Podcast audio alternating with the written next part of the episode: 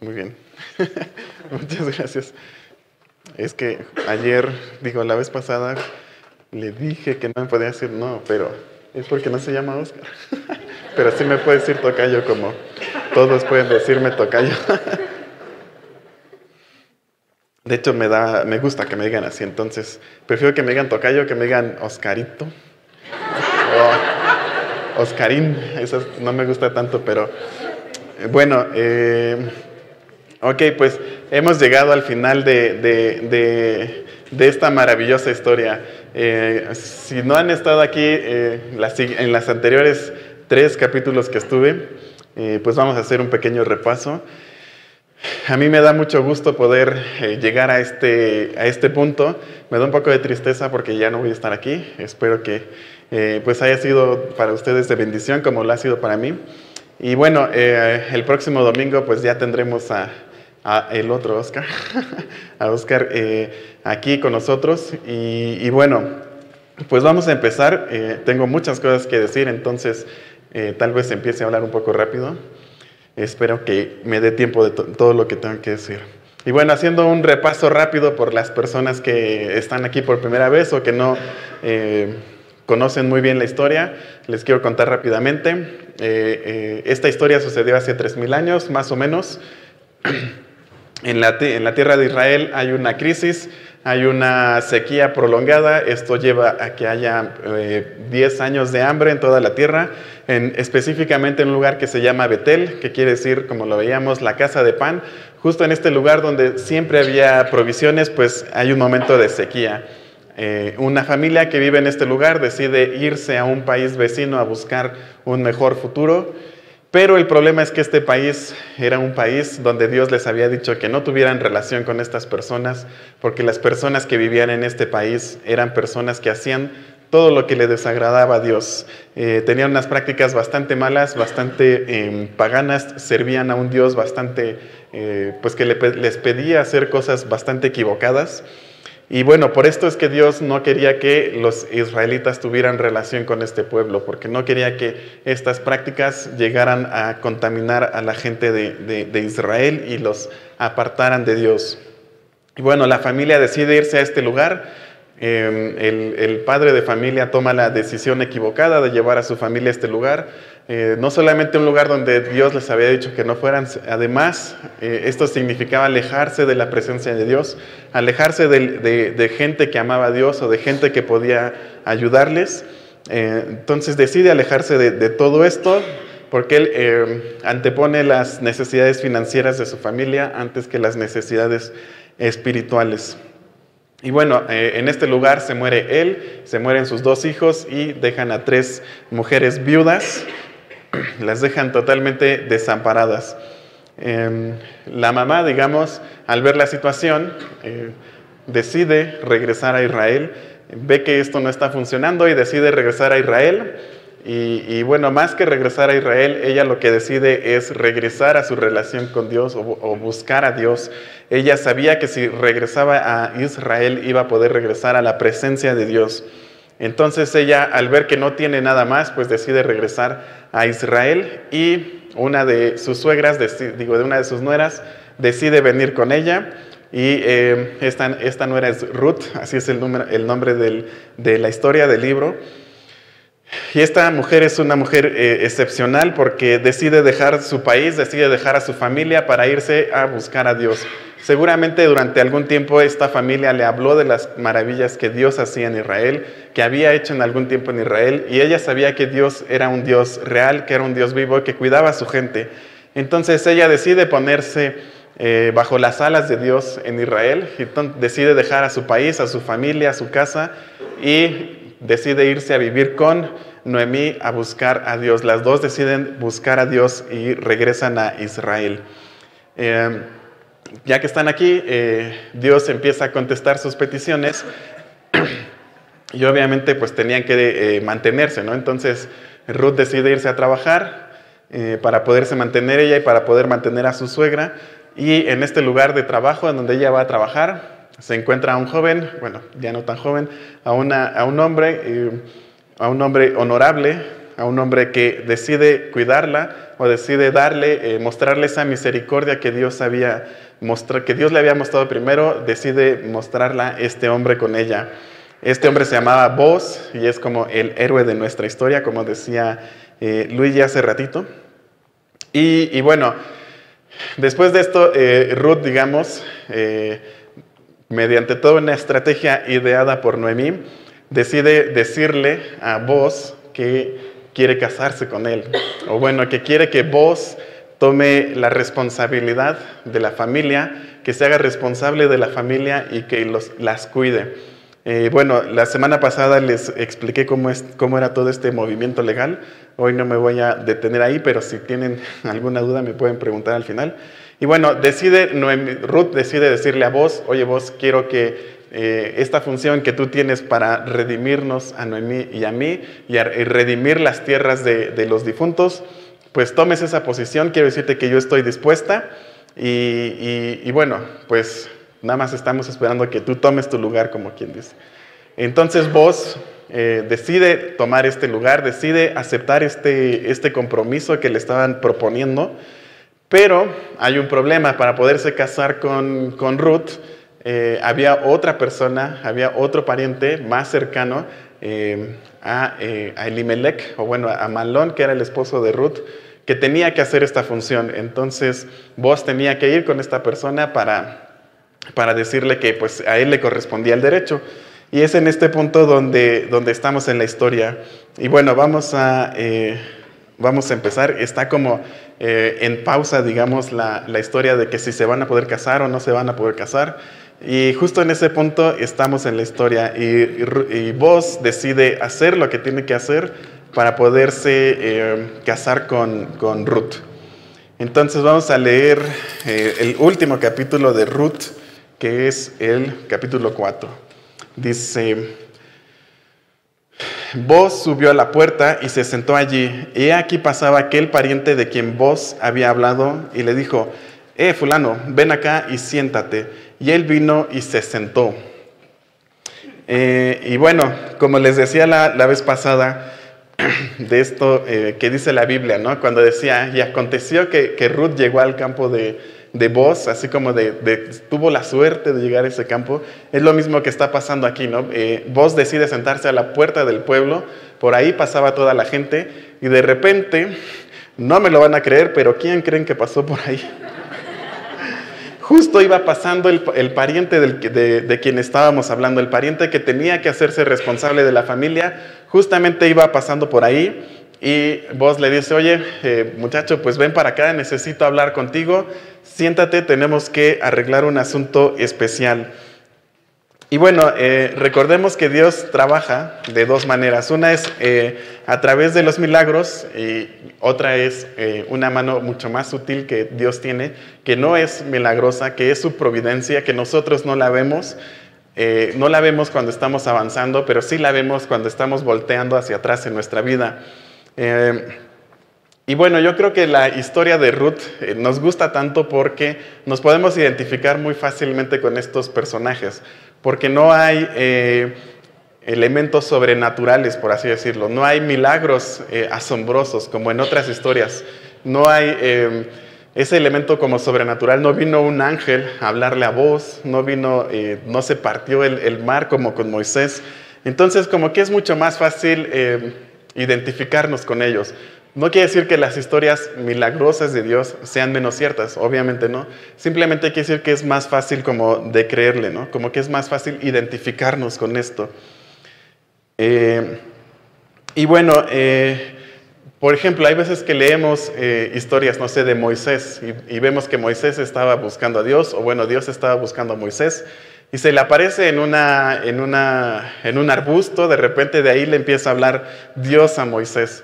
Y bueno, Moisés hace muchos milagros, eh, se parte el mar rojo, eh, Dios lo va guiando por el desierto a través de una nube, de una nube que los cubría durante el día y una columna de fuego que los guiaba durante la noche. Estas historias son muy milagrosas, pero eh, seamos honestos, ¿a cuántos no les ha pasado esto? ¿A cuántos no les ha pasado que Dios les hable de un arbusto? A mí por lo menos no me ha pasado que Dios me hable de un arbusto, ¿no? Eh, creo que es lo normal que Dios no nos hable de un arbusto. De hecho, me preocuparía si alguien me dijera, sí, a mí sí me ha hablado de un arbusto. eso, eso sería como raro, ¿no? Entonces podemos ver la mano sobrenatural, no podemos ver la mano milagrosa y sobrenatural en la historia de Ruth, pero sí podemos ver la, mano de la providencia de Dios que se mueve de una manera mucho más sutil. Y bueno, eh, hay, veces que nosotros estamos pasando por momentos tal vez difíciles, momentos en los que no sabemos eh, qué hacer, que estamos un poco perdidos y, empezamos a preguntarnos, Dios, pues ¿dónde estás? Eh, ¿Por qué me está pasando esto? ¿Por qué me está pasando aquello? por lo menos me estás escuchando, ¿qué, qué está pasando? ¿no? Y podemos estar seguros que si estamos buscando a Dios, si estamos en la voluntad de Dios, aunque estemos pasando por estos momentos difíciles, podemos confiar en que Dios está acomodando las cosas para nuestro bien. Eh, nosotros, en nuestra vista y en nuestro entendimiento limitado, no podemos entender todo lo que Dios está haciendo. Todo lo que Dios está llevando a cabo detrás de cámaras, por así decirlo, no lo podemos ver hasta que tal vez ya pasamos la situación y volteamos hacia atrás y decimos, ah, ok, sí, ya me di cuenta que Dios sí me estaba cuidando, ¿no? Dios sí me estaba guiando. O tal vez hasta que, no sé, lleguemos a la presencia de Dios y, podamos ver nuestra vida con sus ojos y podamos entender por qué estábamos pasando todo, todo esto. Esto es como, eh, no sé si han visto, eh, no sé, creo que ya casi no se estila, pero eh, antes eh, las personas bordaban con un círculo, no sé si se acuerdan, no sé cómo se llama, que ponías la tela ahí y lo ibas bordando. No sé cómo se llama, pero en algún momento mi mamá decidió enseñarme a hacer eso, no sé por qué. Entonces me puso a hacer eso. Y, si veías por abajo el dibujo, no se veía nada, no se veían más que los hilos mal acomodados, por así decirlos. Y, y no entendías qué estaba pasando, ¿no? pero si lo veías del lado correcto, ya veías la imagen muy, muy bonita. Entonces, así es como estamos nosotros, ¿no? Nosotros digamos que ahorita estamos en la parte de abajo del bordado y cuando, cuando lleguemos con Dios vamos a ver la parte de arriba, vamos a decir, ah, ahora entiendo por qué estaba pasando eso, ¿no? Ahora entiendo los hilos, por qué se veía como que estaban mal acomodados.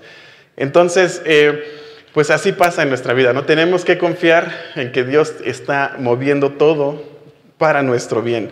Y y esto es lo que, lo que pasa con Ruth, ¿no? Ella decide ponerse a las, totalmente en manos de Dios. Y, bueno, Noemí también, las dos deciden ponerse en manos de Dios y empiezan a suceder cosas que tal vez no entendían o tal vez no veían muy claro, pero Dios empieza a acomodar todas las cosas. Y vos es una respuesta de oración para Ruth. Eh, vos, digo, Ruth seguramente eh, no le pidió con quién casarse, no le pidió un esposo a Dios. Ella simplemente le pidió a Dios que la cuidara y que, pues, digamos, se ponía bajo sus, sus alas y que eh, confiaba en la protección de Dios completamente. Y Dios en su providencia primero sabía que Ruth necesitaba un trabajo y le dio un trabajo muy bueno donde le pagaban el doble o el triple de lo normal y además le proveyó de una persona que cuidaba de ella, que estaba al pendiente de ella para que no le pasara nada malo.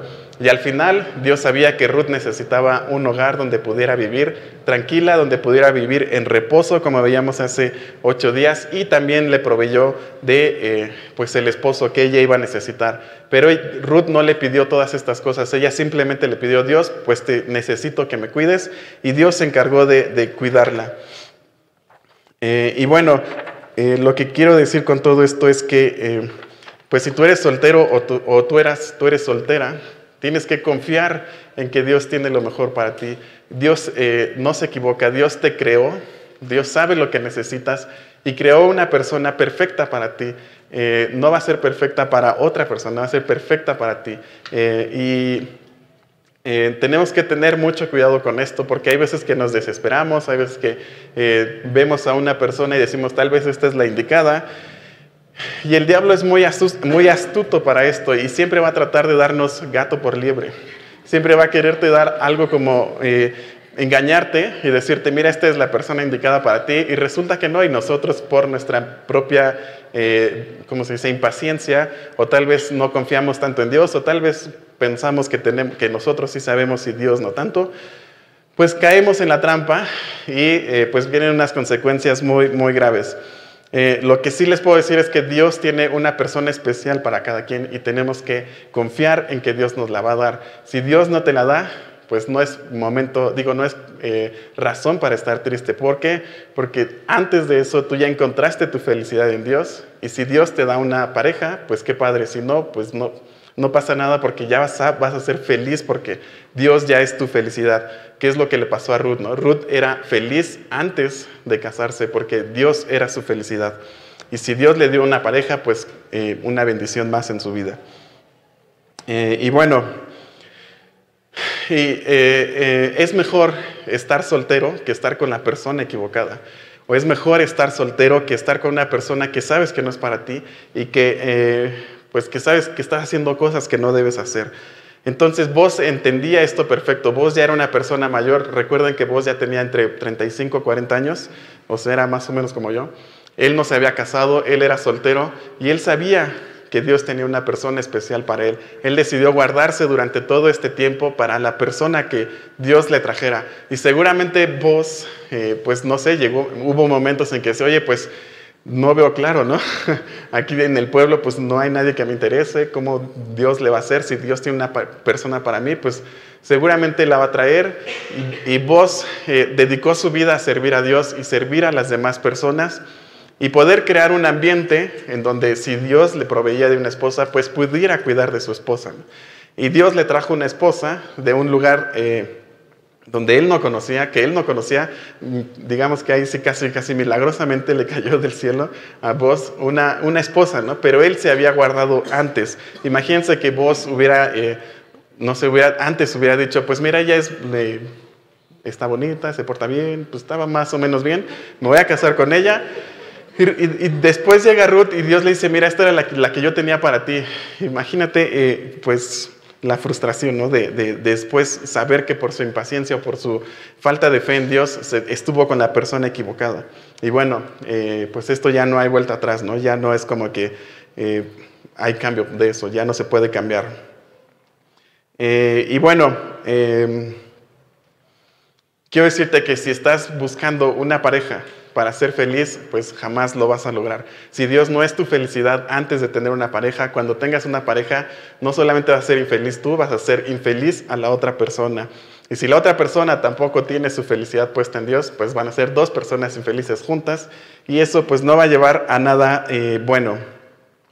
Y, y, tenemos que pensar que jamás debemos intercambiar lo que pueda pasar en el corto plazo por lo que pueda pasar en el largo plazo. ¿A qué me refiero esto? Que nosotros tal vez por desesperados o lo que sea, decidimos tener eh, un momento de felicidad y lo podemos cambiar por una vida de felicidad. Tenemos que tener muchísimo cuidado con eso. Eh, muchas vidas han sido arruinadas por un momento de felicidad y arruinamos toda una vida después de eso. Entonces jamás hay que cambiar el corto plazo por el largo plazo, siempre hay que pensar en el futuro. Y bueno, regresando a la historia, vos está en la entrada del pueblo, por donde pasan todas las personas. Llega esta persona que estaba eh, primero en la línea de sucesión, en la línea, de, la línea familiar, que se tenía que hacer responsable de, las posesiones y de Ruth y de Noemí. Y, y bueno, le dice, ven, siéntate, vamos, tenemos que arreglar un asunto. Dice, entonces él tomó a diez varones de los ancianos de la ciudad y dijo, sentaos aquí. Y ellos se sentaron. O sea, vos siempre buscó la manera de hacer las cosas correctas, ¿no? Siempre buscó las cosas, siempre buscó la forma de hacer las cosas bien. Recordemos que en este tiempo en Israel no había rey, no había un gobierno central, no había eh, autoridad, por así decirlo. Cada quien hacía lo que bien le parecía. Pero vos decide hacer las cosas bien, siempre siguiendo lo correcto en todo momento.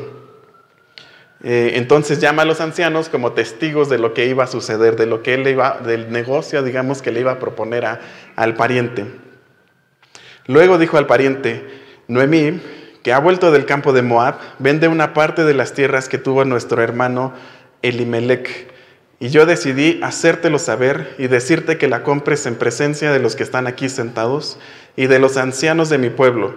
Si tú quieres redimir, redime. Y si no quieres redimir, decláramelo para que yo lo sepa, porque no hay otro que redima sino tú y yo después de ti. Y él respondió, yo redimiré. O sea, eh, vos le, explicó cómo estaba la situación y le dijo, tú eres el que tiene que hacerse cargo de las posesiones de la familia. Y el cuate dijo, no, pues ya la hice. Eh, básicamente me acabo de sacar la lotería. O bueno, no sé, voy a poder agrandar mis terrenos, digamos, de manera casi, casi gratuita. Voy a eh, pues, ganar mucho con muy poquito, ¿no? Casi no le vimos el colmillo a esta persona. Eh, dice, yo voy a, redimir. Entonces, vos, que era muy inteligente y muy hábil, entonces replicó vos, el mismo día que compres las tierras de mano de Noemí, debes tomar también a Ruth, la moabita, mujer del difunto, para que restaures el nombre del muerto sobre su posesión. O sea, este pequeño detalle, digamos, esta cláusula, eh, vos la dejó hasta el final.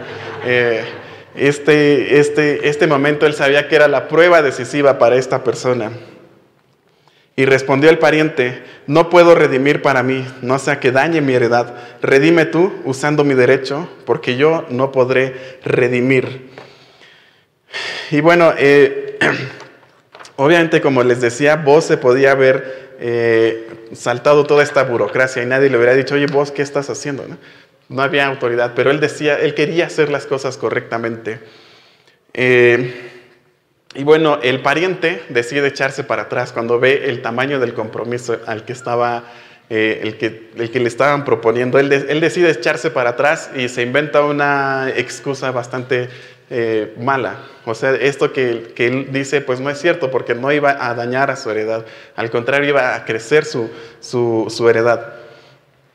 Eh, pero él no, cuando le dijeron tienes que eh, aceptar a Ruth también, él dijo, no, pues esto sí ya no me está conviniendo, porque seguramente vos también le dijo, y eh, pues además como un cupón, como un dos por uno, un pilón, también te vas a llevar a una bonita y amargada suegra. ¿La, quieres o no lo quieres? Entonces él, él, dijo, no, pues sabes qué, yo no lo quiero, no me quiero hacer eh, responsable, no quiero aceptar el compromiso y decide echarse para atrás. Lo más triste de todo esto es que este pariente se pierde la bendición. Él tuvo la oportunidad en sus manos de que toda la historia que estamos leyendo y toda la bendición que fue después fuera para él. Y él decidió eh, no aceptarlo. Él se inventó una excusa bastante barata para decir que no quería hacerlo. Y bueno, nosotros siempre que huyamos de un compromiso que Dios nos esté proponiendo, siempre vamos a huir también de la bendición de Dios. Eh, ¿Qué quiere decir esto? Si Dios te está proponiendo algo, si Dios te está retando a que hagas algo y tú decides decirle que no, pues le estás diciendo que no a todas las bendiciones que Él tenía preparadas para ti. Eh, el plan de Dios va a seguir. Podemos leer la historia, podemos leer más adelante que el plan de Dios no se detuvo porque esta persona no quiso eh, pues entrarle. Eh, el plan de Dios siguió adelante. O sea, que nosotros le digamos a Dios, ¿sabes qué? No quiero participar, no va a afectar en lo más mínimo el plan de Dios. El plan de Dios va a seguir, pero nosotros nos vamos a perder de la bendición. Nosotros, o sea, la persona que diga, Dios, yo no quiero entrarle, esta persona se va a perder de la bendición de poder participar en el plan de Dios. Eh, esta persona ni siquiera se menciona su nombre. ¿Se acuerdan que los nombres en la Biblia son súper importantes? De esta persona ni siquiera se menciona el nombre. Eh, eh, la Biblia dice fulano. Si vamos al, idioma original dice, así literal dice cómo se llame. o sea, ni siquiera se registra el nombre de esta persona porque esta persona decidió no hacerse responsable, decidió huir de la responsabilidad que Dios le estaba proponiendo en este, en este momento. Entonces, tú, siempre que tú digas que no, Dios se va a buscar una persona más valiente que tú para llevar a cabo sus planes. Y yo conozco a muchas personas, conozco muchos testimonios de personas que sí han querido aceptar el, el, reto que Dios les está proponiendo y he visto la bendición que ha sido en sus vidas. Lo he visto también en mi vida, las veces que yo he decidido aceptar los retos que Dios me está poniendo, he visto la bendición que, que, que ha traído esto a mi vida. Por ejemplo, el que yo esté aquí, pues un día Oscar llegó y me dijo, oye, Oscar, ¿quieres eh, participar? Eh, son cuatro semanas, ¿cómo ves? Yo acepté el reto, no era nada fácil en ese momento, pero yo decidí aceptar el reto y fue una gran bendición para mí el, estar, el poder estar aquí. Eh, espero que también para ustedes haya podido ser una bendición, pero para mí fue una gran bendición el poder estar aquí. Pero yo le pude haber dicho, no, Oscar, ¿sabes qué? Eh, está muy difícil, o ¿sabes qué? No, pues me da pena, o eh, no me va a dar tiempo de preparar. No sé, cualquier excusa pude decir y perderme de esta gran bendición. Y seguramente Oscar hubiera encontrado otra persona más valiente que yo y la hubiera puesto aquí y él sí se hubiera ganado esta bendición de Dios incluso el que estemos nosotros aquí sentados fue porque una persona decidió aceptar el reto que Dios le estaba poniendo enfrente. Y ese era un reto enorme y dijo, yo Dios sí lo quiero hacer. Y todos nosotros somos partícipes de esta bendición. Eh, muchas veces no queremos aceptarlo porque nos, nos sentimos incapaces o nos sentimos que no somos lo suficientemente buenos para aceptar los retos que Dios nos está dando. Y bueno, Dios no está esperando que nosotros estemos listos, lo único que está esperando es que estemos dispuestos. Si nosotros estamos dispuestos, Dios va a hacer todo lo demás. Podemos estar confiados en que Dios va a hacer todo lo demás. Incluso si sabes que no puedes, ese es el tipo de persona perfecta para cumplir el plan de Dios, porque estas personas son las que van a depender de Dios y son las personas que necesitan, saben que necesitan la gracia de Dios para salir adelante. Dios no necesita personas que digan, yo soy lo máximo, yo puedo hacerlo, porque Dios no puede trabajar en estas personas. Entonces, si tú dices, no, pues sabes que Dios no puedo, ese es un buen primer paso. El siguiente paso es decir, pero yo lo puedo hacer si tú lo haces a través de mí. Entonces, eh, pues yo te invito o bueno, no te invito, te reto a que confíes en Dios, a que le entregues tu vida a Dios y no sé, tal vez en un mes o en un año o en una década nos volvamos a reunir y me digas si en algún momento Dios te dejó colgado de la brocha, como dice la, frase. Dios jamás nos va a dejar colgados, Dios jamás nos va a abandonar. El, día que tú decides confiar en Él, Él jamás te va a abandonar. Y bueno, pues vos decide tomar el reto que se le estaba presentando, él decide hacerse responsable y Dios se encarga de allanar el camino y de abrirle todas las puertas eh, y quitar todos los obstáculos para que él pudiera cumplir con su plan. Y bueno, así va a ser en nuestra vida. Cuando tú le dices, Dios, ok, acepto el reto, no sé cómo lo vas a hacer, pero lo acepto, vas a ver cómo Dios va a quitar todos los obstáculos para que se pueda cumplir el plan de Dios en tu vida. Eh, bueno, eh, y seguimos en la historia. Eh, había ya desde hacía tiempo esta costumbre en Israel tocante a la redención y al contrato, que para la confirmación de cualquier negocio, el uno se quitaba el zapato y lo daba a su compañero. Y esto servía de testimonio en Israel. Entonces el pariente dijo a vos, tómalo tú, y se quitó el zapato. Eh, y vos dijo a los ancianos y a todo el pueblo, vosotros sois testigos hoy de que he adquirido de mano de Noemí todo lo que fue de Limelec y todo lo que fue de Kelión y Malón, y que también tomo por mi mujer a Ruth la Moabita, mujer de Malón, para restaurar el nombre del difunto sobre su heredad, para que el nombre del muerto no se borre de entre sus hermanos y de la puerta de su lugar. Eh, vosotros sois testigos hoy. Y dijeron todos los del pueblo que estaban en la puerta con los ancianos, testigos somos.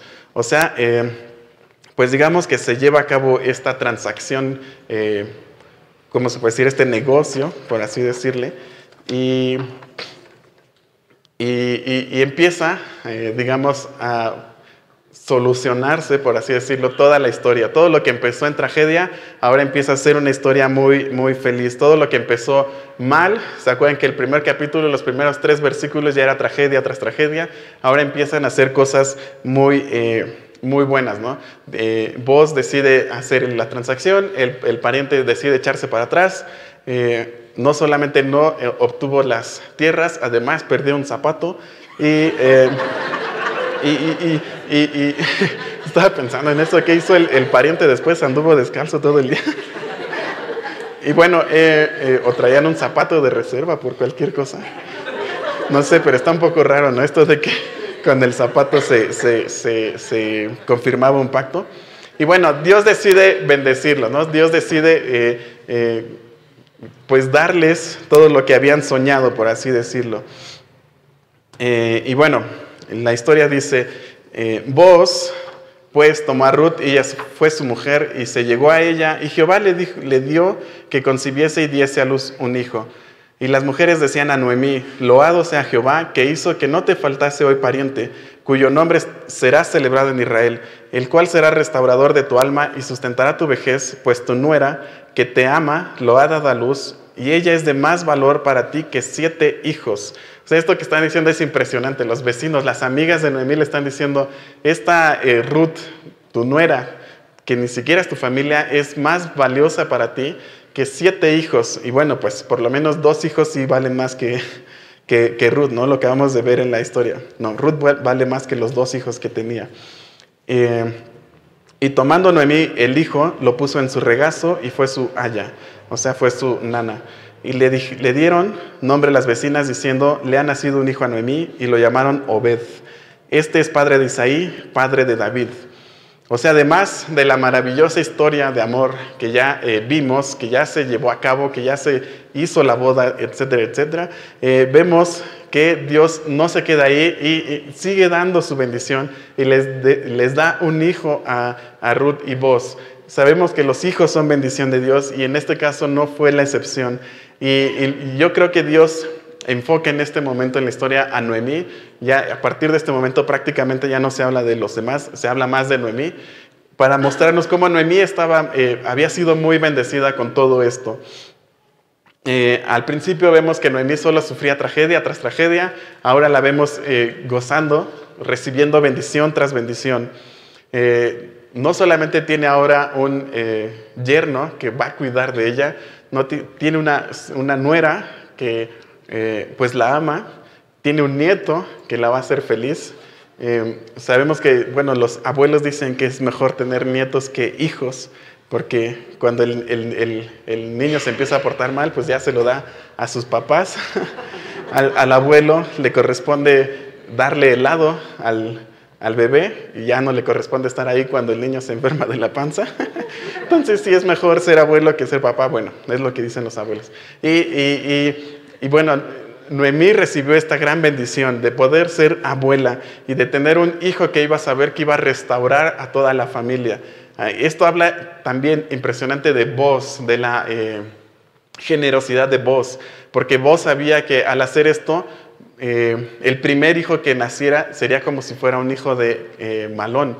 No iba a tener su nombre, no iba a llevar su herencia. Pero a, vos no le, preocupó esto. Él eh, decidió casarse con Ruth a pesar de todo lo, demás. Y bueno, hablando de, de Noemí, Noemí recibe toda esta bendición porque un día decidió entregarle su vida a Dios y decidió ponerse bajo las alas de Dios. Cuando ella regresó de este país no tenía nada, no veía nada, el mundo se le había caído encima, eh, se había quedado viuda, se había quedado sin sus dos hijos y ella no sabía qué iba a pasar, pero ella decide ponerse en las manos de Dios y Dios que no falla, que Dios que jamás nos va a fallar, decide bendecirla de una manera impresionante. Y bueno, eh, las vecinas, como les decía, cuando Dios te bendice, muchas personas pueden ser partícipes de esta bendición. Y las vecinas de Noemí también querían ser partícipes de esta bendición y querían, ser, eh, querían gozarse con ella. Y estaban tan felices que se dieron la libertad de ponerle hijo a su nieto, bueno, al, niño. Aquí dice la Biblia que fueron las amigas de Noemí las que le pusieron el nombre al bebé. Y todo era como alegría y como fiesta en este, en este momento. Y esto, si lo pensamos, es un gran honor que Ruth y vos deciden darle a Noemí. Eh, si lo vemos fríamente, ellos dos ya no tenían nada que ver con Noemí, ya no tenían como ningún lazo familiar, ya no tenían nada, pero, eh, pero Ruth y vos la, decidieron adoptar a Noemí como si fuera su, su, su mamá, como si fuera realmente de la familia.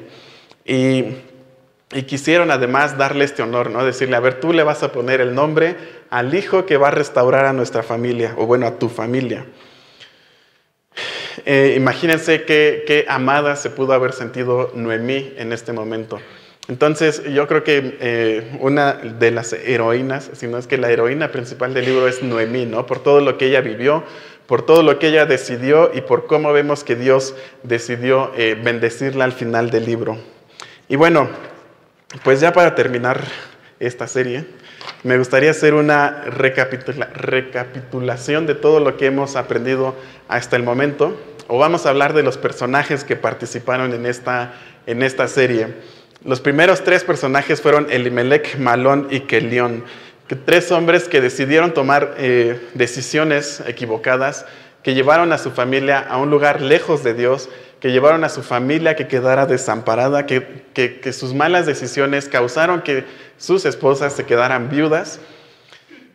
Eh, y bueno, eh, ellos no tenían un plan para su vida y mucho menos tenían un plan para qué iba a pasar cuando ellos faltaran.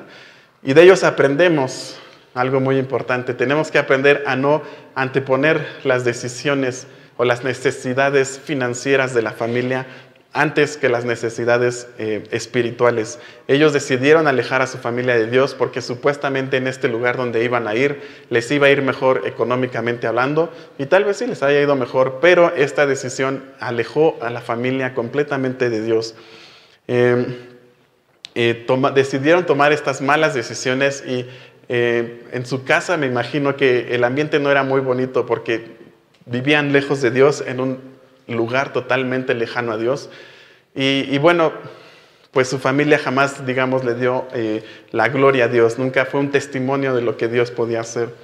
Y bueno, tal vez tú te identifiques con ellos en este momento y digas, pues la verdad sí, yo soy un poco como eh, Elimelech, Malón y Kelión, y no he tomado las decisiones correctas para mi familia pues es un buen momento para aprender de ellos, aprender lo que no se debe de hacer y hacer lo que sí se debe de hacer con nuestras familias. Recordemos que nosotros como hombres somos los que ponemos el ambiente en nuestra familia. Nosotros somos los que vamos a decir qué es lo que está bien y qué es lo que está mal, no solo en nuestra familia, sino en todo el legado que estamos dejando.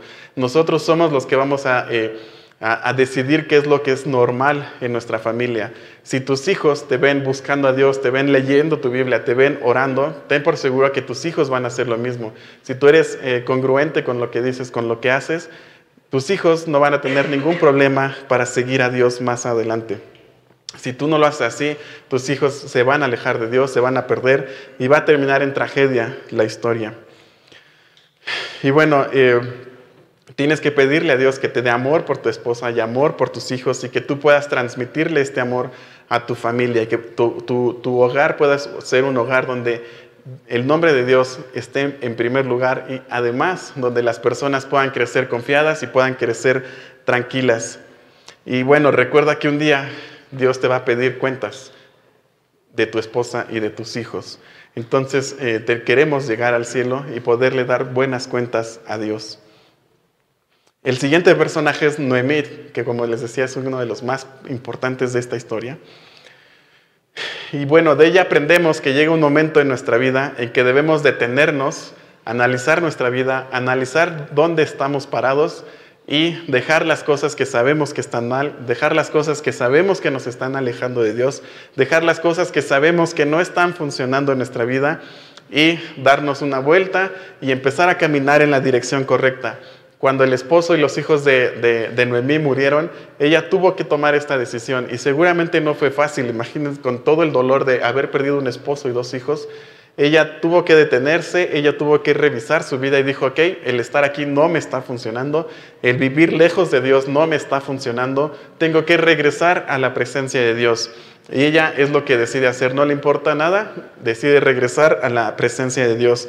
Y en esta decisión tan clara que ella toma, pues la acompaña eh, Ruth, ¿no? Se lleva a una gran bendición con esta eh, decisión que ella tomó. Vemos que ella se pone eh, totalmente bajo el cuidado de Dios, confía 100% su vida al cuidado de Dios y Dios no la deja, Dios la empieza, empieza a restaurar su vida, empieza a sanar su alma y empieza a sanar su corazón y después le empieza a dar todo lo que ella necesita, incluso le da mucho más de lo que ella había soñado, le da muchísimo más de lo que ella se había imaginado. Ella solamente quería regresar a Dios y Dios le da muchísimo más. Eh, entonces de ella aprendemos a confiar en Dios con todo nuestro corazón. Tal vez vemos las cosas mal, tal vez vemos que no hay salida. Digo, tal vez eh, no podamos, o, está muy difícil estar peor que Ruth, que perdió a su, esposo y a sus dos hijos. Entonces tenemos que aprender de ella que a pesar de que las cosas están muy mal, tenemos que confiar en Dios y tenemos que regresar a Dios con todo nuestro corazón. Y bueno, el siguiente personaje era Ruth, es Ruth. Y de ella también podemos aprender muchísimo. Ruth venía de un ambiente totalmente contrario a Dios. Su vida siempre había estado alejada de Dios. En, todo, en todo, toda su vida ella había, había estado lejos de Dios, había estado adorando a un Dios totalmente contrario al Dios verdadero. Eh, seguramente ella participó en algunos ritos totalmente equivocados, totalmente eh, paganos. Ella estaba totalmente alejada de Dios. Ni siquiera vivía en el lugar donde, digamos, podía estar cerca de la presencia de Dios. Eh, y bueno, ella podía haberse quedado ahí, ella podía haberse, pues no sé, haber decidido regresar a esta tierra, o bueno, quedarse en esta tierra como sí lo había hecho la otra la otra mujer que se llamaba Orfa, que ella sí decidió regresar a su tierra y quedarse ahí donde estaba. Ruth pudo haber hecho esto, pero ella un día escuchó de Dios, un día escuchó de las grandezas de Dios, de las maravillas de Dios, del amor que Dios tenía por las personas, del cuidado que Dios tenía por, estas, por las personas, de su amor, de su misericordia y de que siempre iba a estar cuidando a las personas que vinieran a Él. Y ella decide buscar a este Dios, decide dejar todo este pasado equivocado que la alejaba de Dios y decide buscar a Dios con todo su corazón. Ruth pone toda su confianza en Dios y, eh, y, y, confía 100% en que Dios va a suplir todas sus necesidades. Decide dejar a su familia, decide dejar a su casa, decide dejar todas sus posesiones para ir a buscar a Dios. Y ella sabía que Dios la iba a cuidar. Ella no sabía cómo, pero sí sabía que Dios la iba a cuidar. Ella no tenía idea de qué iba a hacer Dios, pero sí estaba segura de que no la iba a dejar abandonada. Eh, entonces, eh, para mí es impresionante esta fe que tiene Ruth, esta fe que es inquebrantable, que no, no, no, eh, no se puso a ver las circunstancias, ella dijo, yo voy a tener esta fe en Dios.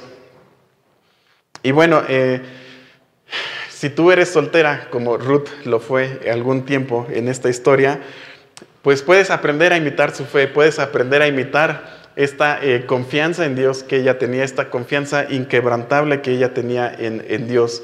Ella estuvo dispuesta a dejar todo con tal de buscar a Dios y con tal de eh, cuidar a su suegra. Eh, ella, como vimos, ella ya no tenía una obligación, por así decirlo, pero ella decidió cuidar a su suegra. Ella decide ponerse a trabajar como les dije eh, eh, en el capítulo anterior, ella no fue a Israel a buscar un esposo, ella no se pone a buscar un novio o un esposo que la, digamos, la pueda cuidar o que la saque de sus problemas. Ella decide buscar a Dios, ella decide servir a Dios con todo su corazón y Dios empieza a restaurarla también a ella, empieza a bendecirla también a ella. Eh, y bueno, vemos que ella tenía una gran fe, y también tenía, era una persona que era siempre muy obediente. Lo vimos en el eh, capítulo anterior, que cuando Noemí le propuso algo que tal vez era un poco cuestionable, ella decidió no cuestionar y decidió obedecer. Eh, todas estas virtudes que tenía Ruth, pues las pudo llevar a su matrimonio y seguramente hizo de su matrimonio un hogar feliz.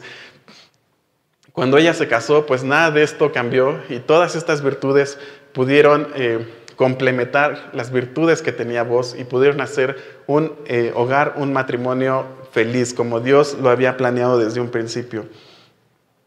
Eh, y bueno, quiero decirte que no importa de dónde vengas, no importa cómo sea tu pasado, no importa eh, de dónde vengas, no importa el pasado que tú tengas, Dios te está esperando con los brazos abiertos. Así como estuvo esperando a Ruth, así te puede estar esperando a ti. No importa qué tan mal o qué tan lejos hayas estado de Dios, Dios siempre te va a estar esperando. Y eh, Dios jamás va a rechazar a nadie que decida entregarle su vida. Eh, el siguiente personaje fue Vos, que Vos es como el hombre ideal, digamos. Vos es un hombre honorable, es un, un hombre fuerte, un hombre valiente, un hombre honesto, sabe cuidar a las demás personas, eh, sabe mostrar el corazón paternal de Dios hacia las demás personas, sabe tener misericordia de las demás personas. Vos es el hombre que todos los papás quisieran para sus hijas, es el eh, hombre que todos los hijos quisieran que su papá fuera, es el hombre que todos quisieran, quisiéramos tener como jefe, es el hombre que todos quisiéramos tener como amigo. Eh, y quiero decirte, esto especialmente para los hombres, que aunque el estándar que vos nos pone es muy alto, es totalmente alcanzable.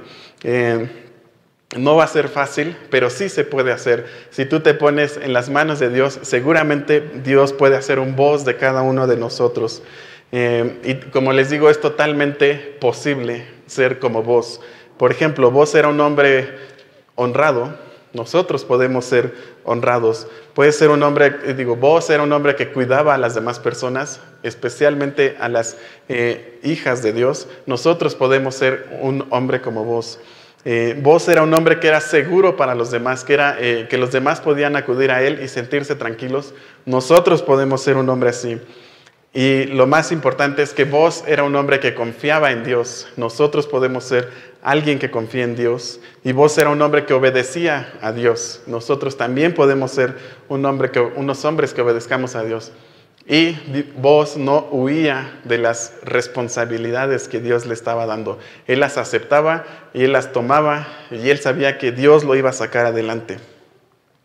Entonces, si tú eres soltero, aprende a ser como vos, aprende a ser un hombre responsable, un hombre que se pueda mantener a sí mismo, un hombre que no tenga que depender de su mamá para poder ir a tomarse un café, sino que él pueda mantenerse por sí mismo. Eh, aprende a ser un hombre seguro, un hombre que, confiable, que aprendas a, a tratar a las señoritas como si fueran tus propias hermanas o como te gustaría que trataran a tu hermana. Y si ya eres casado, aprende de vos a tomar ese lugar que te, que te corresponde en tu familia. Eh, aprende a, crear ese ambiente de seguridad y de amor y de cariño en tu casa. Aprende a, a transmitirle a tus hijos y a tu esposa ese corazón paternal que Dios tiene para nosotros. Tú se lo puedas mostrar a otras personas. Y lo más importante, pues aprendamos a obedecer a Dios en todo lo que nos dice. Y bueno, vos también es un tipo de Cristo. Así como veíamos en la serie pasada que José era un tipo de Cristo, vos también es un tipo de Cristo. Vos también eh, nos, nos, nos, muestra un poco del carácter de Cristo. Eh, Noemí y Ruth no tenían nada y necesitaban alguien que las rescatara, alguien que las redimiera. Este redentor era vos. Vos decide redimir a Ruth y a Noemí. Decide eh, hacer esto no porque la ley así lo, lo diga, decide hacerlo porque vos ama a Ruth. Decide eh, comprar la heredad o comprar lo que tenía que comprar para poderse casar con Ruth. Eh, y bueno, el pariente veía a, Ruth como un problema, vos ve a Ruth como una bendición para su vida.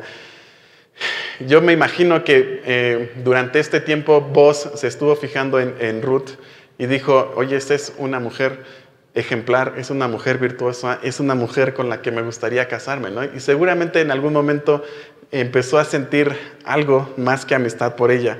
Y cuando tuvo la oportunidad, no la desaprovechó y decidió casarse con ella. No le importó lo que tuviera que pagar para poderse casar con ella. No se casó con ella por las tierras, porque sabemos, o por las posesiones, porque sabemos que vos ya tenía suficientes posesiones. Eh, él decidió casarse con ella porque la amaba. Y así es tal cual Dios con nosotros o Jesús con nosotros, que Jesús es nuestro redentor. Nosotros somos como Ruth y como Noemí, que necesitamos alguien que nos redima, necesitamos alguien que nos saque de eh, los problemas en los que estamos viviendo. Y este alguien es Jesús. Y así como vos hizo todo lo posible para poderse casar con Ruth, así Jesús o oh Dios hace todo lo posible para poder tener una relación personal con nosotros. No le importa que tuvo que pagar el precio más alto, que fue su propia vida, para poderse casar con nosotros, para poder tener una relación personal con nosotros. Entonces, eh, pues nosotros si, estamos viendo esto, si estamos sabiendo que Dios nos está dando este, este amor, pues no, nosotros no debemos rechazarlo, sino debemos aceptar este amor que Dios nos está ofreciendo. Y bueno, por último, quiero hablar de el fulano. Quiero hablar de este personaje olvidado. Y lo dejé al final a propósito. Al fulano se le presentó la oportunidad. El fulano tenía todo para recibir la bendición de Dios y él decide no aceptarlo. Él decide echarse para atrás, él decide que no le, no le, no le interesa esto que le están proponiendo y, por, y pasa por esta historia con más pena que gloria. Pasa nada más como de, pues así de, de una nota en el, en el libro. Él, él, es el único que, digo, aparece así como, pues nada más porque tenía que aparecer y ya. Decide huir de esta responsabilidad que él tenía. Eh, entonces tú no puedes ser como esta persona, tú no puedes ser como esta persona, tú no puedes ser como el fulano que tenía la oportunidad de recibir todo y decide echarlo a perder o decide eh, huir de la responsabilidad, huir del llamado que Dios le estaba haciendo. Tal vez tú has escuchado de Dios toda tu vida o tal vez es la primera vez que escuchas este mensaje. Pues ya lo tienes en tus manos, ya, ya, ya está en tus manos y de ti depende si aceptas o rechazas lo que Dios te está pidiendo. Si lo aceptas, pues vas a ser como Noemí o como Ruth, que Dios va a empezar a restaurar tu vida y Dios te va a bendecir y Dios te va a hacer crecer y Dios te va a hacer maravillas en tu vida que no te imaginas. Pero si decides rechazarlo, si decides rechazar lo que Dios te está ofreciendo, pues como este personaje, no vas a hacer nada. Eh, es muy triste esto, porque hacer nada es lo que mejor nos sale a los seres humanos. Y si ya estás ahí y no quieres tomar la responsabilidad, pues simplemente no hagas nada, sigue ahí donde estás. Pero si decides aceptar el llamado que Dios te está dando, tienes que levantarte y decir, Dios, yo estoy dispuesto, yo estoy dispuesto a que uses mi vida. Tal vez eh, vengas de un pasado como Ruth, Dios te está llamando, Dios te lo está ofreciendo aunque vengas de un pasado como Ruth, aunque tu vida no, no, esté cerca de Dios, Dios te lo está ofreciendo. Y bueno, eh, ¿quieres ser recordado como Ruth o como vos? ¿O quieres ser recordado como este fulano que prácticamente está olvidado en la historia? Eh, no puedes dejar pasar esta oportunidad que Dios te está ofreciendo. O sea, ya está en tus manos el mensaje que Dios te está dando. Tú decides si lo aceptas o lo rechazas. Entonces, eh, ¿quién quiere ser en esta historia? ¿Quién, ¿Como quién te gustaría ser? Todos nos podemos identificar con alguno de los cuatro personajes. Nos podemos identificar con Ruth, nos podemos identificar con Noemí, nos podemos identificar con, con vos, o podemos decir, yo quiero ser como Noemí, quiero ser como Ruth, quiero ser como vos. Pero espero que no quieras identificarte con el fulano. Espero que no digas, yo quiero ser como ese fulano que pasó sin pena a la historia. Yo sí quiero aceptar eh, esto que Dios me está proponiendo. Yo sí quiero tomar mi responsabilidad. Yo sí quiero decirle a Dios, Dios, aquí estoy, úsame. Y si no está, y si Dios no está en tu corazón, si Dios no está eh, en ti, si no has conocido a Dios de una manera personal, pues hoy es tu oportunidad. Hoy es eh, ese chance que Dios te está dando. Hoy Dios te está llamando y te está diciendo, tengo todo para ti lo aceptas o lo rechazas. De ti depende si lo aceptas o lo rechazas. Eh, Dios pone delante de nosotros la vida y la muerte, la bendición y la maldición. Nosotros somos los que escogemos qué es lo que queremos. Entonces espero que puedan eh, escoger la bendición para que podamos o para que puedas vivir una vida plena y, larga sobre la tierra. Que Dios te bendiga y que puedas ver el poder de Dios en tu vida. Entonces, pues ya para terminar voy a hacer una oración para pedirle a Dios, eh, pues primero para darle gracias a Dios por este tiempo que nos permitió estudiar de Ruth. Y en segundo lugar, para que si tú quieres aceptar este llamado que Dios te está ofreciendo, pues lo puedas hacer y puedas entregarle tu vida a Dios y que no seas el fulano de la historia, sino que seas una persona como vos o como Ruth. Entonces, eh, pues vamos a orar y vamos a pedirle esto a Dios. Dios, pues te doy muchísimas gracias por este, eh, pues al final que estamos llegando de la historia de Ruth. Gracias por todo lo que pudimos aprender. Gracias por haberla dejado en la Biblia. Gracias por estos personajes que nos eh, enseñan tanto. Y bueno, quiero pedirte que tú, pues tomes mi vida en tus manos. Yo no quiero ser como el fulano, yo no quiero ser como esta persona que tuvo en sus manos la bendición y decidió rechazarla. Yo no quiero ser como esta persona, yo sí quiero aceptar tu bendición, yo sí quiero aceptar este reto que tú me estás proponiendo. Eh, te quiero pedir que tú entres a mi corazón, te quiero entregar mi vida, así como Ruth lo hizo algún día, sabiendo que tú no la ibas a rechazar. Yo sé que tú no me vas a rechazar. Y quiero entregarte mi vida, quiero entregarte mi corazón. Y quiero que a partir de ahora tú seas el Señor de mi vida. Quiero ponerme bajo tu cuidado. Y yo no sé lo que tenga el futuro, pero sí sé que tú no me vas a dejar. Gracias por esta confianza que tú me das. Gracias por lo que tú hiciste para, poder, para que yo pudiera acercarme a ti. Gracias por haber dejado un día el cielo y haber venido a la tierra a morir por mis pecados. Y bueno, confiando en esto que tú hiciste es que yo te pido todo esto. Amén.